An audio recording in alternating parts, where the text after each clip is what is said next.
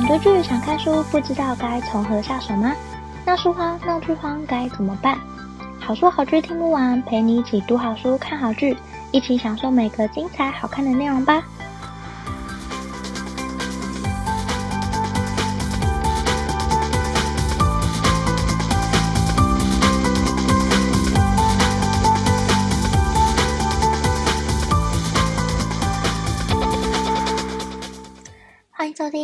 书好剧听不完，陪你一起读好书看好剧。大家好，我是 Jenny。这个节目是跟大家分享我看过的好书好剧，可能不见得是最新的书、最有人气的剧，但是是我内心觉得很好看的故事，想推荐给大家。那我们今天的节目马上就要开始喽。你是否有过类似的经验呢？辛辛苦苦把准备好的大数据整理好。但呈现的时候，永远没有办法让人一眼就懂，还要解释老半天，别人才会理解。或者你做出来的 PPT 永远不够好看，或是永远不够好懂，到底问题出在哪里？你可能需要资料视觉化的帮助。今天要跟大家介绍的是 Google 必修的图表简报术，Google 总监教你消灭世界上所有的烂图表。为什么我想看这本书呢？嗯，因为工作上不免会用到很多跟数据分析和视觉呈现有关的，不管是 PowerPoint 或是 Excel，其实对我来说都会有一点吃力。在这两者之间互换的时候，我很常觉得我做出来的东西不够好，永远都会有做得更棒的视觉资料。这也让我重新思考自己在这方面可能要好好的努力跟精进，所以我就借了这本书来看。也发现，在视觉呈现上，真的有很多我值得学习的地方。那我先说明一下我的背景：我虽然不是设计出身，没有学过这方面的专业，但是作者本身他其实也不是设计出身的，却可以把资料视觉化这门艺术转化为工作，代表不是专业出身也没有关系，你只要努力就可以改变这方面的技能。那介绍书之前呢，先来介绍一下作者科尔。科尔呢，他是应用数学系出身的，他的工作常常要面对很庞杂的计算，但是要把计算的结果用很简洁的方式让人懂。那一开始呢，作者是在金融圈工作，他要处理庞大的数据，计算关于信用风险的工作。他发现周围的同事通常不会花时间经营资料视觉，这也因此让他在这个领域很容易被主管看见。那后来呢，他在金融圈一阵子之后，就在思考未来怎么样的技能可以继续发展。他就决定往资料视觉化的路迈进。那也因此进入了 Google。那 Google 呢，它是一间非常数据导向的公司，就连招募人才都要用到数据分析。那作者就因此进入了 Google 的人力资源部门，开始大量处理视觉资料的工作。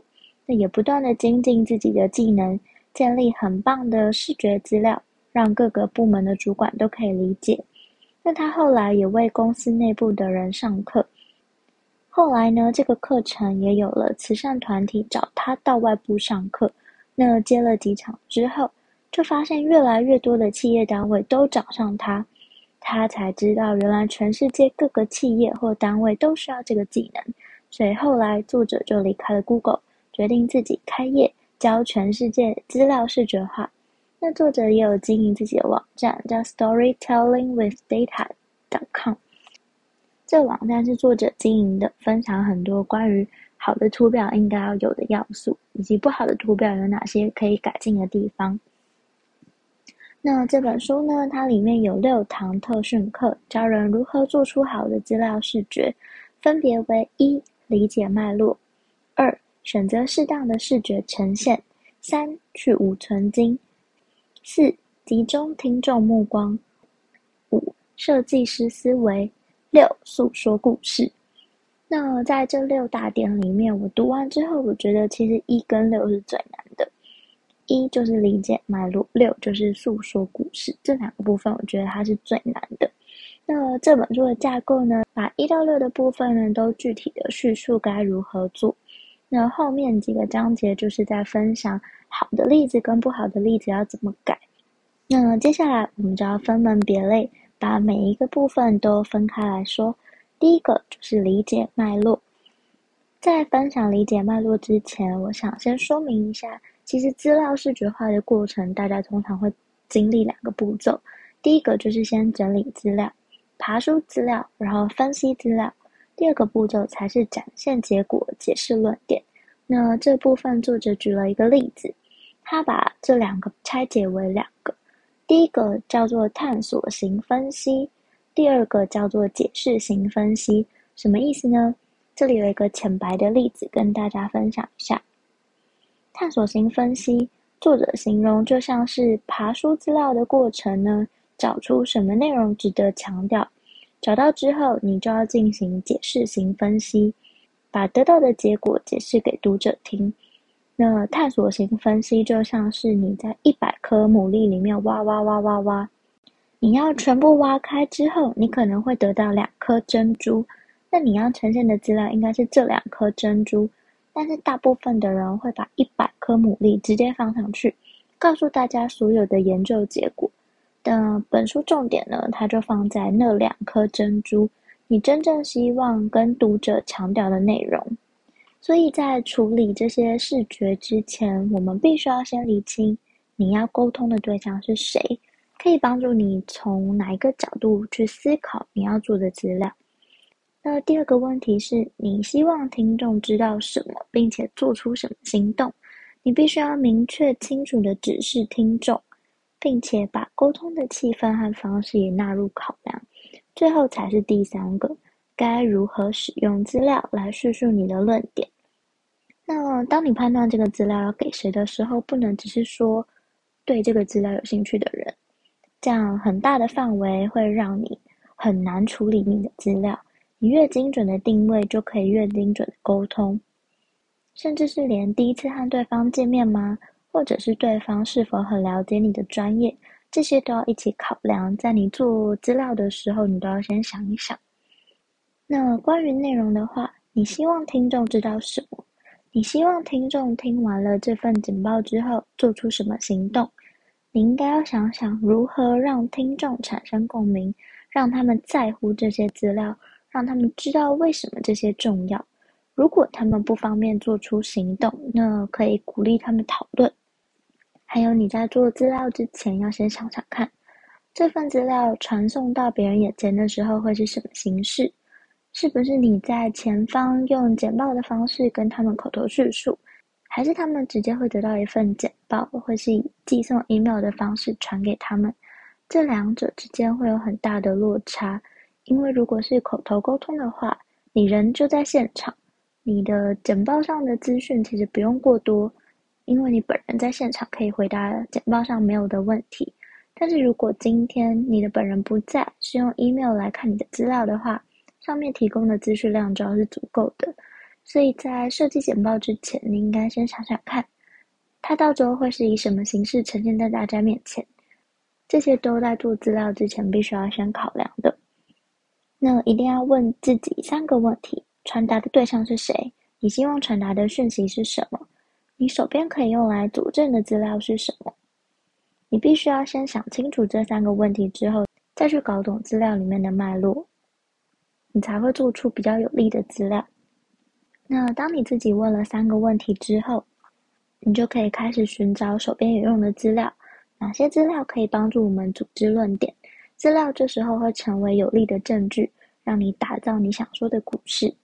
但要记得，有时候资料不全然都可以支持你的论点，有一些甚至会反对你的论点。这些资料要不要略过呢？作者建议当然是不要，因为。这不仅会误导观众，也可能对一切是相当危险的。所以尽量如实的呈现你的资料是比较好的，也可以在此刺激讨论，或者是让大家参与等等。那最后呢，你可以用三分钟故事以及核心想法的概念，把你想传达的讯息浓缩成一个简单的段落，或者一个简洁明了的主张。那核心讯息是什么呢？你需要有三个要素。要有独特的观点，要说明风险所在，而且必须要是完整的一句话。我觉得这两个很难理解，在这里作者有举一个例子，我觉得说出来大家会比较容易懂。例如，今天科学老师希望帮助三年级升四年级的学生解决科学学习的问题。因为小朋友第一次上科学课的时候，会先入为主，觉得很难，自己不一定喜欢。于是老师在想，可不可以让小朋友更早接触？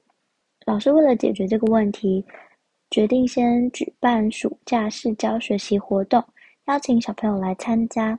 那最后来了很多二年级和三年级的学生。这堂课的目标是让他们尽早接触科学，希望让他们对科学有正面的观感。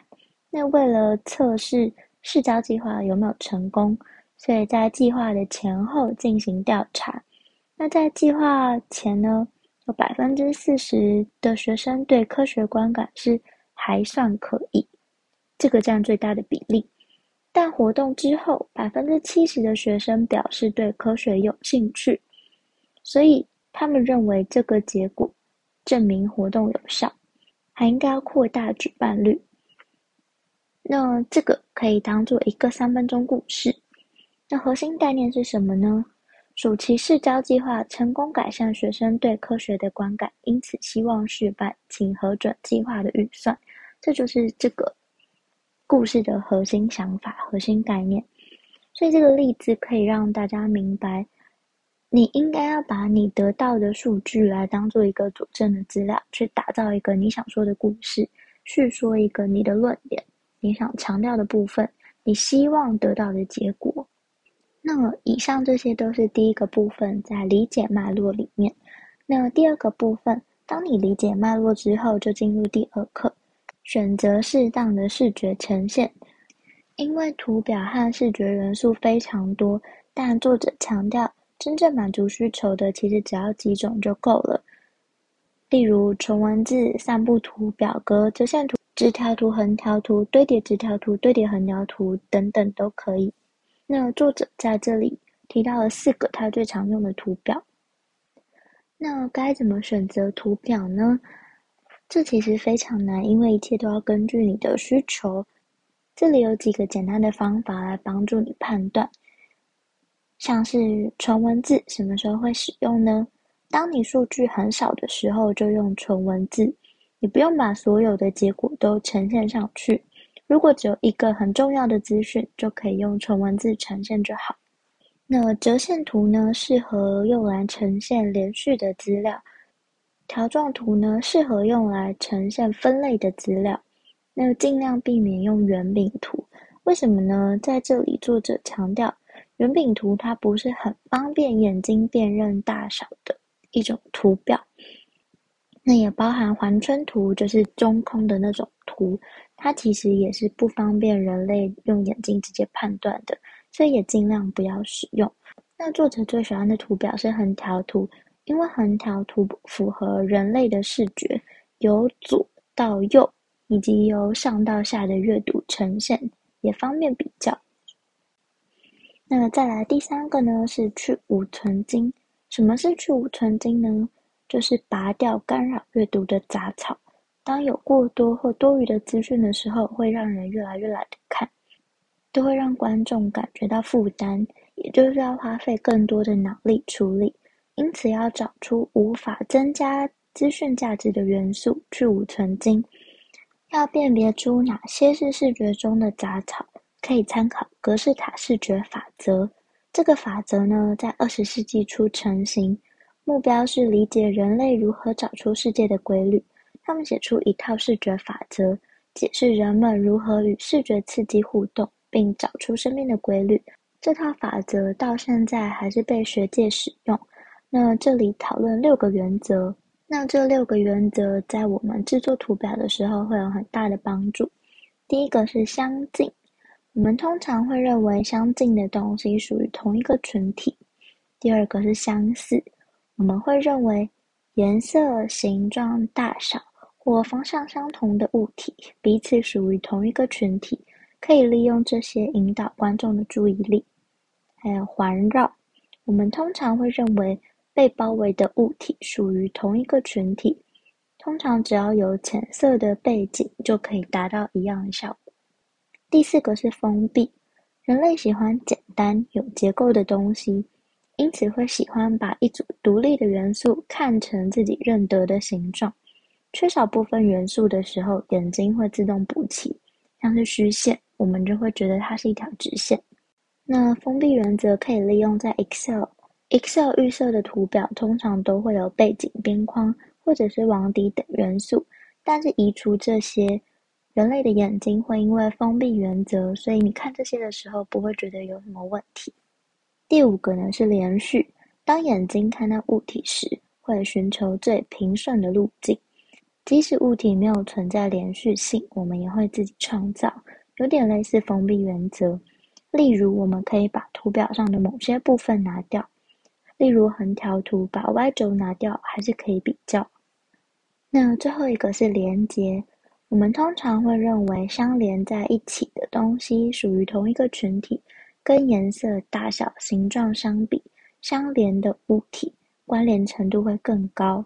我们可以透过线条的粗细和深浅来改变效果，创造视觉阶层。像小时候玩的点点，旁边会有号码可以连线，可能会连成某个卡通图案。点跟线可以创造阅读的顺序，所以改变线的方向也会改变阅读的顺序。折线图就是利用点跟线的连接来阅读的。那除了格式塔视觉原则之外，我们还可以利用像是对齐啊，或者是留空白啊，或者是把歪斜的元素变成水平或垂直的元素，这些方法都可以让你的讯息更加好懂。那作者在这里教大家一步步去除你的杂讯。第一个，你可以去除图表的边框。因为根据封闭原则，没有边框也没有关系。第二个，你可以移除背景的格线，因为重点应该放在凸显你的资料。那第三步，你应该要移除过多的资料标记。第四步，整理资讯标签，例如把文字从直的改成横的，避免斜体，删除过多的小数点等等。第五步，加上资料标签。例如，把图例放在资料旁边。第六步，利用一致的颜色。透过这一步步的方式，可以把你的资料去芜存菁。当你去芜存菁之后，就进入第四个部分，集中听众的目光。根据研究显示，听众的注意力只会停留三到八秒。利用颜色、大小、粗细等设计元素，把听众的注意力引导到你要的地方，听你想说的话。你可以利用前注意特征，让观众在产生意识前就已经看到我们想让他们看到的东西。这么做有两个意义：第一个，迅速让注意力集中到你想传达的地方；第二个，可以打造视觉阶层。什么是前注意特征呢？文字的前注意特征就像是粗体啊、颜色、斜体、大小、外框、底线。这些方式都可以帮你打造你的视觉阶层。那图表的前注意特征有哪些呢？你可以先把所有的资讯淡化，再来看看要强调哪些重点。利用大小、颜色，但是记得颜色请适当运用，太多的话会无所适从。如果真的要用很大量的颜色，你可以改成利用饱和度的浓淡做不同的颜色变化。那作者呢，通常在制作图表之前，会把图表里面的颜色统一先变成灰色，再来找找看哪些是重点，哪里要换颜色，哪里要被强调。我觉得这是一个很棒的方法，大家可以参考看看。因为你的图表不是需要非常的绚丽、漂亮、颜色丰富，而是要让观众可以理解、容易阅读，而且重点应该在你想说的故事。图表是一个有力的证据。所以改变颜色的话，会让人以为有重点，所以不要为了变而变。整份图表也要使用相同的变色策略。当你做好图表之后，你应该再重新看一次，你的目光会落在哪里？如果目光落在你想强调的地方，那这份图表就没有什么问题。再来第四个部分结束之后，就进入第五，设计师思维。这时候呢，你就要善用颜色、对齐、空白等等的设计师技巧，做出好读易懂的图表，必要的时候还可以加上行动标题和注解。那这部分就跟设计师的美感有关了。你应该要让图表的风格看起来是一致的，并且善用一些方法手段，让你做出有美感的东西。最后一个也是我觉得最难的第六步，叫做诉说故事。一个好的故事必须要有故事冲突和戏剧张力，还有有说故事技巧的人。那要怎么打造你的故事呢？你可以把你的故事当成一个电影来说，有第一幕、第二幕、第三幕。第一幕会是什么呢？通常是交代故事的背景，主角是谁，发生在什么时间地点。那第一幕通常会有一个重大的转折，例如某个东西变了，主角必须要找回平衡的生活，这可能就会在第一幕发生。那第二幕呢，就是为了找回。平衡的生活，主角必须要做出哪些行动？应该要怎么改变？这部分你可以清楚的交代相关的背景，解释脉络，举例说明，并且说明如果没有采取行动或不改变的话，会造成什么后果。然后说明你提出来的好建议是什么？为什么听众必须要立刻做出改变或行动呢？在这个部分，你要引起听众的共鸣。再来最后一个部分就是结尾，需要有一个行动呼吁，告诉听众他们应该要做出什么行动。那当你决定第一幕、第二幕、第三幕之后，你可以想想你的叙述结构是不是符合以下的流程，大概通常会是这样：先是找出问题，再来搜集资料，了解问题，分析问题，归纳出发现或者解决方案。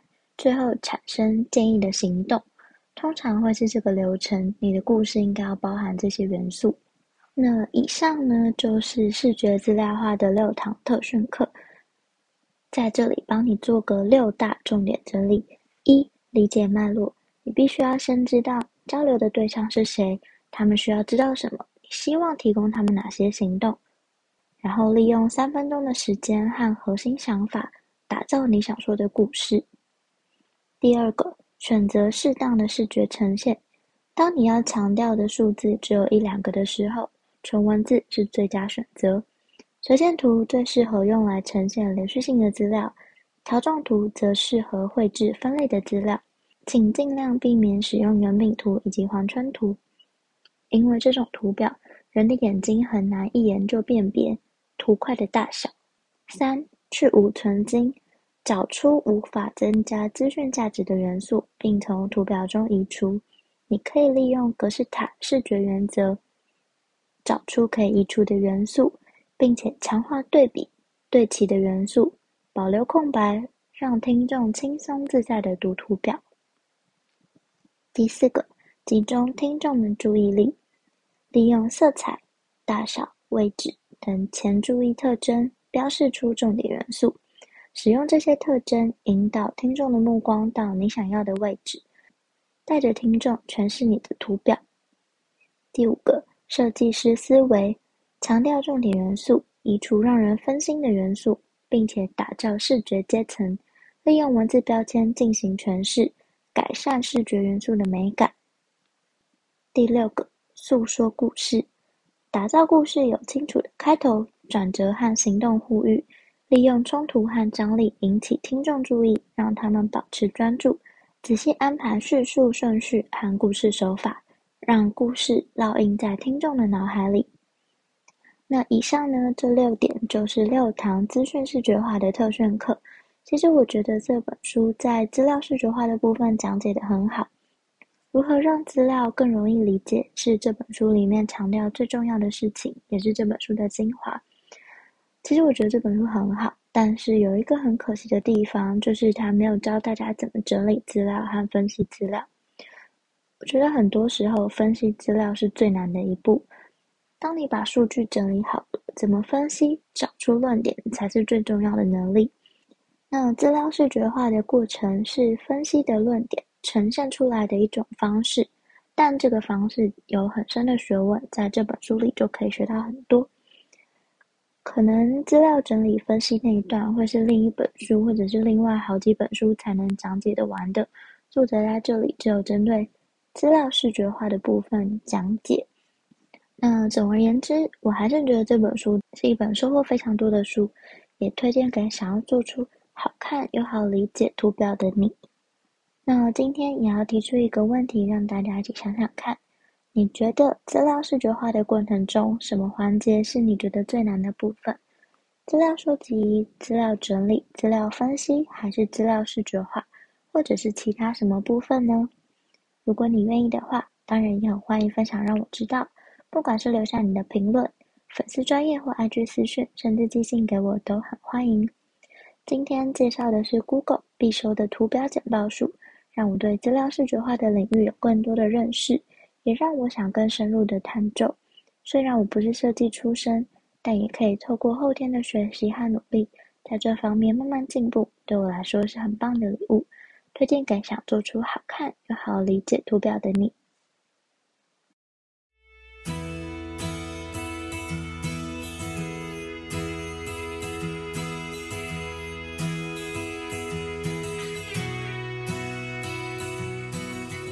希望你会喜欢今天的分享，也欢迎多多帮我分享给你可能喜欢的朋友。如果你正在收听这一集，也欢迎截图分享在你的脸书或 IG 现实动态，并 tag 好书好剧听不完 IG 账号。喜欢的话，也欢迎帮我在 Apple Podcast 给我五颗星好评，并且按下订阅，就不会错过我们每次更新的最新节目喽。如果有任何想对我说，想跟我分享，甚至想推荐我的好书好剧，都欢迎写下评论让我知道，或者到好书好剧听不完粉丝专页或 Instagram 私讯我，也欢迎加入好书好剧分享会脸书私密社团，会有我或其他成员近期看的好书好剧分享，不定期也会有社团限定活动可以参加哦。有兴趣的话，欢迎上脸书搜寻好书好剧分享会，欢迎你一起加入。如果想更支持我的话，也欢迎请我喝杯咖啡。真的非常感谢听到这里的你，你的每一个聆听、鼓励或批评，都可以激励我做出更多更好的节目内容哦。好书好剧听不完，陪你一起读好书、看好剧。我们下期再见，拜拜。